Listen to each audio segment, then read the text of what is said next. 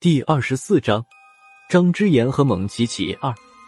好不容易等到天黑，华灯初上，我们三个开车到了孙胖子所说的夜总会。和想象的不一样，这里冷冷清清的。走近一看，大门已经被封了。一打听，这夜总会好像惹了什么事。下午的时候来了大队警察，直接抓人封店了。失望的不止我们三个。我们前面还有几个慕名而来的人，听到夜总会被封的消息，其中一个愤愤的对萧和尚说道：“娼都不让嫖了，还有王法吗？”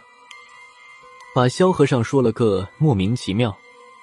夜总会去不成了，我们只能找了个大馆子，在里面胡吃海塞了一顿。萧和尚可能是觉得有口气出不来，点菜的时候不看菜肴，光看价钱。哪个贵就点哪个，只弄得孙胖子倒抽凉气。老萧大师，先说明白了，我不是心疼钱，可你也不能照着最后一顿来造吧？这顿吃完了，你就那什么了？不是我说，饭是我请，命可是你自己的。想开点，去不成夜总会就当修身养性吧。萧和尚刚想还嘴的时候，我们三人的电话几乎同时响了起来。打电话给萧和尚的是高亮的秘书，打给我和孙胖子的分别是郝文明和破军。三个电话说的都是同一件事：速回民调局。看样子是出了大事了，我们直接就往回赶。回到民调局，直奔会议室，里面满满当当的坐满了人。我大概看了一眼，除了六世的吴仁迪和杨潇没到之外，就连一直都没怎么露面的杨军都出现了。他一头的白发看起来特别扎眼，乍一眼还以为坐着的是吴仁迪。见我们三个回来了，高亮公式化的咳嗽了一声，会议算是正式开始了。先是照惯例放了一组幻灯图片，银幕上首先出现白茫茫的一片雪地，看不出来准确地点，只见白茫茫的雪地里隐约出现了几串灰色的点。下一张幻灯片还是这片雪地。只是镜头拉近了，终于看清了那灰色的点是狼，准确的说是上百头的狼。剩下的幻灯片也是这些狼群，只不过拍摄的地点变了，分别在雪地里、山谷和树林里。还有一张是在温泉旁，狼群围成一圈，正在喝水。没多久，幻灯片放完了，已经有人小声议论起来。看这些幻灯片，看得有些莫名其妙。高亮又咳嗽了一声，会议室里顿时安静了下来。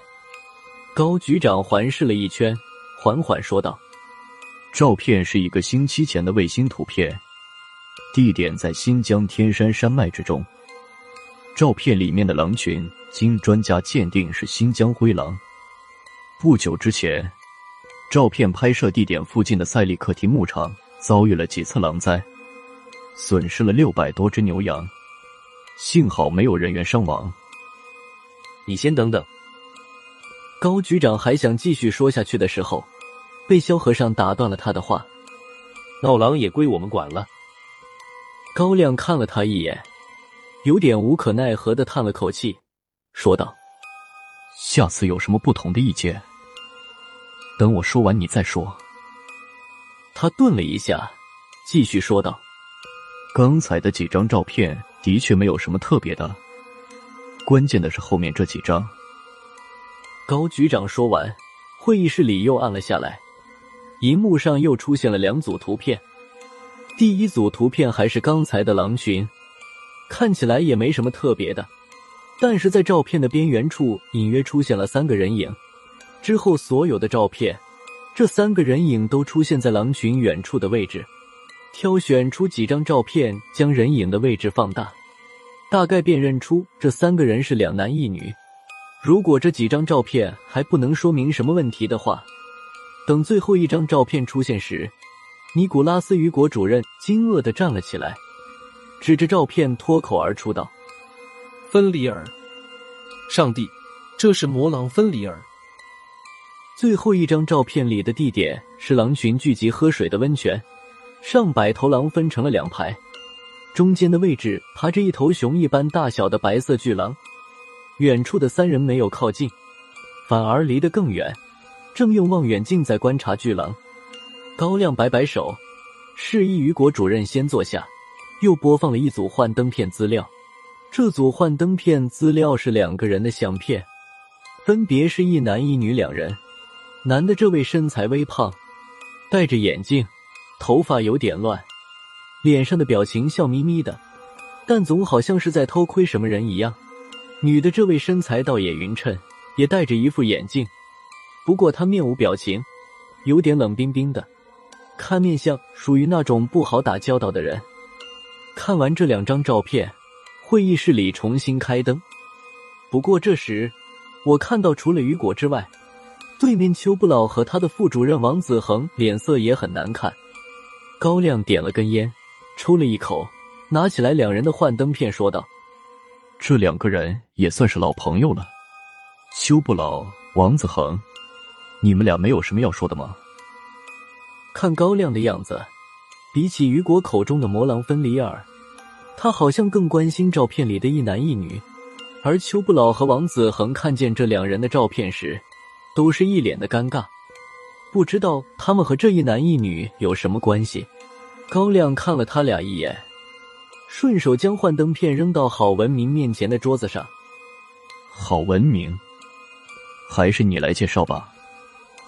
郝主任愣了一下，似乎没有想到高亮会让他来做介绍。他看了一眼邱不老和王子恒，犹豫了一下，才将两张幻灯片放到投影仪下面。荧幕重新出现了微胖男人的面容。郝文明清了一下嗓子，指着荧幕上的男人说道。张之言，澳大利亚华侨，现年三十岁，表面上是澳大利亚一家大型中餐连锁店的老板。郝文明还要继续说下去，却被高亮打断了。直接进重点，从张洞天那里说，别讲那些没用的。